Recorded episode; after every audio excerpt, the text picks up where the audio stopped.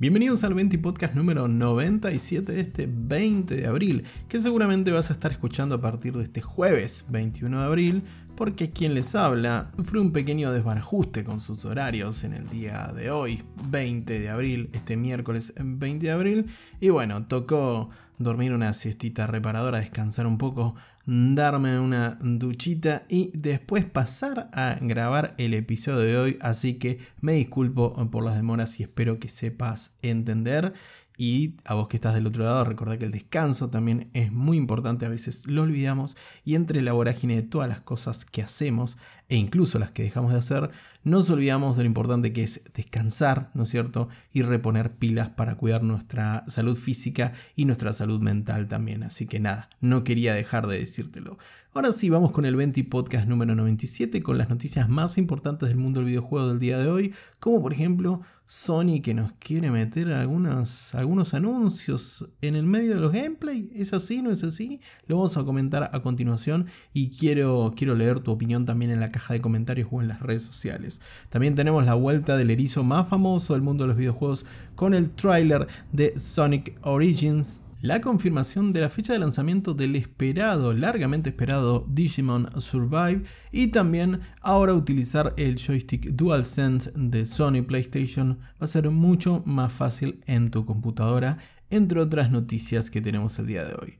Ahora sí, sin más preámbulo, acompáñame en este tu ratito, tu ración diaria de noticias sobre el mundo de los videojuegos en la medida justa. Esto es Venti Podcast.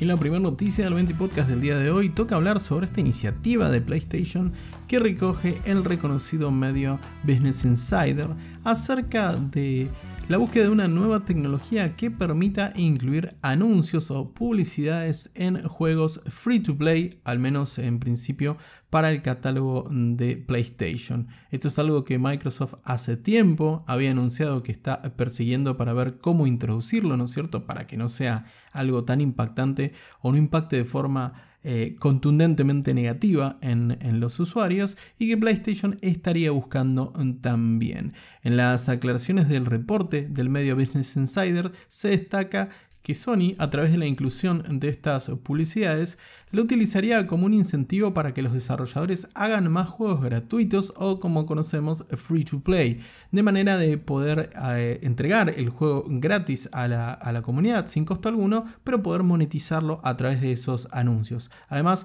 destaca que la intención para incluir este formato de anuncios o este ad gaming, por decirlo de alguna manera, es eh, poniéndolo de forma orgánica, si se permite la expresión. Es decir, por ejemplo, poniendo carteles de publicidad en un juego de mundo abierto como GTA o y poniendo disponible, disponible banners publicitarios en eh, las gradas o en diferentes eh, lugares del estadio de un juego deportivo, por ejemplo, de manera que no sea tan agresivo en principio, podemos suponer, y según lo que destaca Business Insider, el medio, el medio anglosajón, podemos suponer que PlayStation busca, o mejor dicho, Sony busca que los usuarios de PlayStation no se vean invadidos por este, por este tipo de anuncios y que en el mejor de los casos hasta puedan interactuar y puedan obtener recompensas por estos anuncios. Este modelo ya está presente en, en la telefonía móvil, en los juegos o aplicaciones de telefonía móvil que nos permiten disfrutar de contenido freemium, es decir,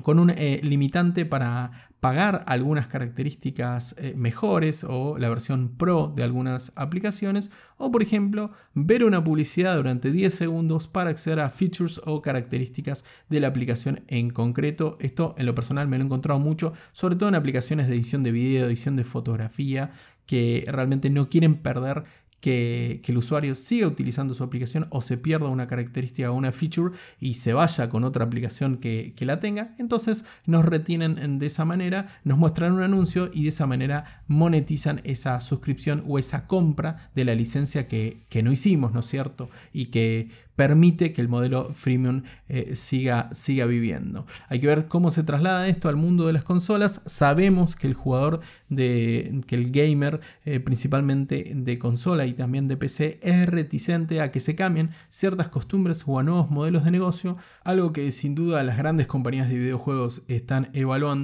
para poder eh, continuar subsistiendo y además ganando dinero, ¿no es cierto? Porque recordemos que los grandes ejecutivos persiguen eso, además de entregarnos juegos, experiencias memorables, muchísimo arte y un medio que disfrutamos mucho, bueno, ellos también lo piensan con el Excel y están viendo la forma de entregarnos más juegos free to play, pero que a su vez puedan ser monetizados con los anuncios.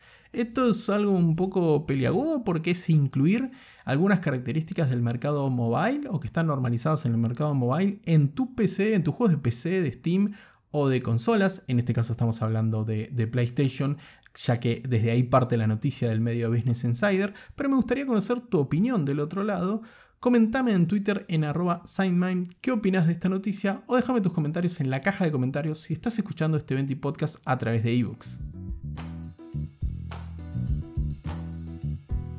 La siguiente noticia de este 20 podcast es para los fanáticos de última hora, pero también para los nostálgicos, para aquellos que crecimos en mediados de los 90 y sabíamos que el juego o la aventura de los bichitos buenos realmente era la que tenía al Mecha Ultra Garurumon por encima de la rata eléctrica. Sí, tenemos noticias de Digimon finalmente y luego de su anuncio en el año 2018 se confirma el lanzamiento de Digimon Survive para PC y consolas a partir del próximo 29 de julio.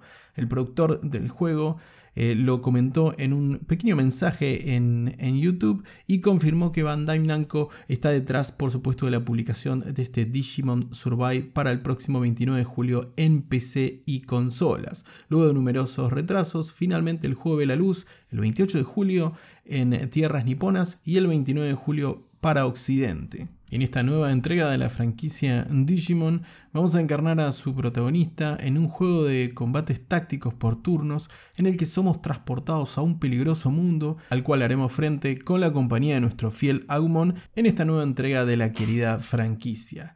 Digimon Survive, como te decía, sale el 29 de julio para PC, PlayStation 4, Xbox One y Nintendo Switch. Aún no hay anunciadas versiones nativas de Digimon Survive para PlayStation 5 y Xbox Series.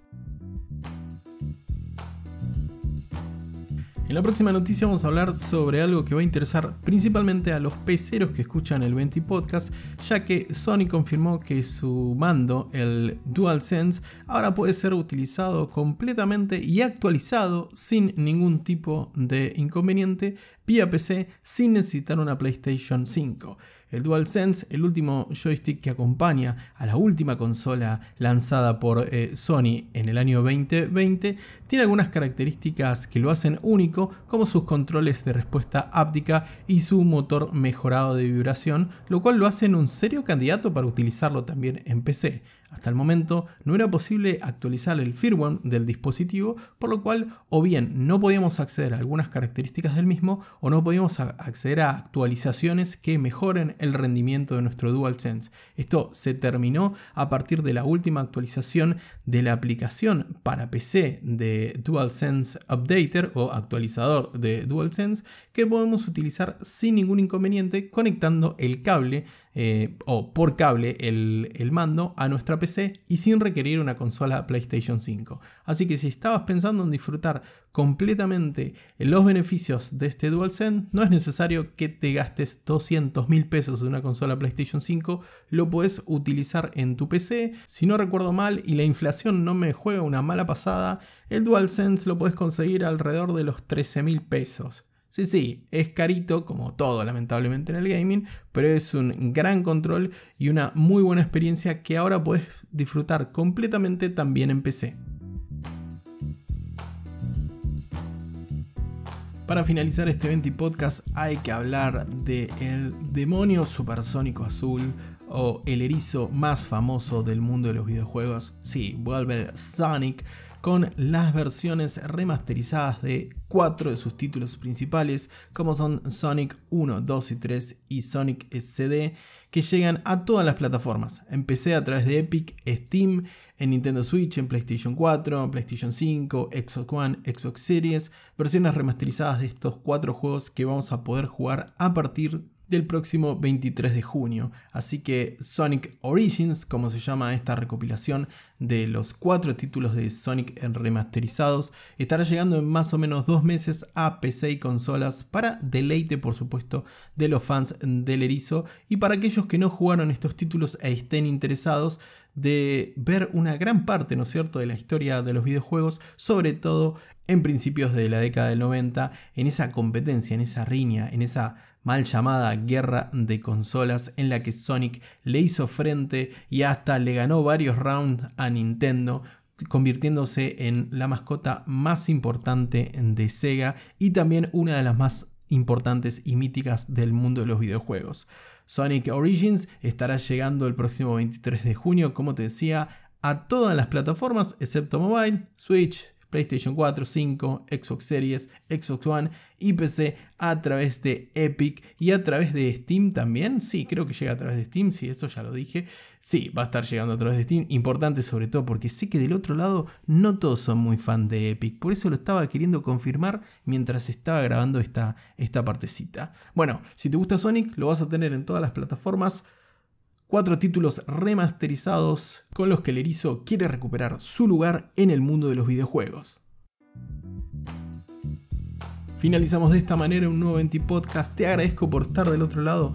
No te olvides de suscribirte o darle follow, dependiendo si lo estás escuchando en ebooks o en Spotify. Y mucho, muy importante, compartir este contenido. Así me ayudas a hacer crecer esta comunidad. Nuevamente, muchas gracias por tu compañía. Te mando un gran abrazo y que tengas una muy bonita tarde.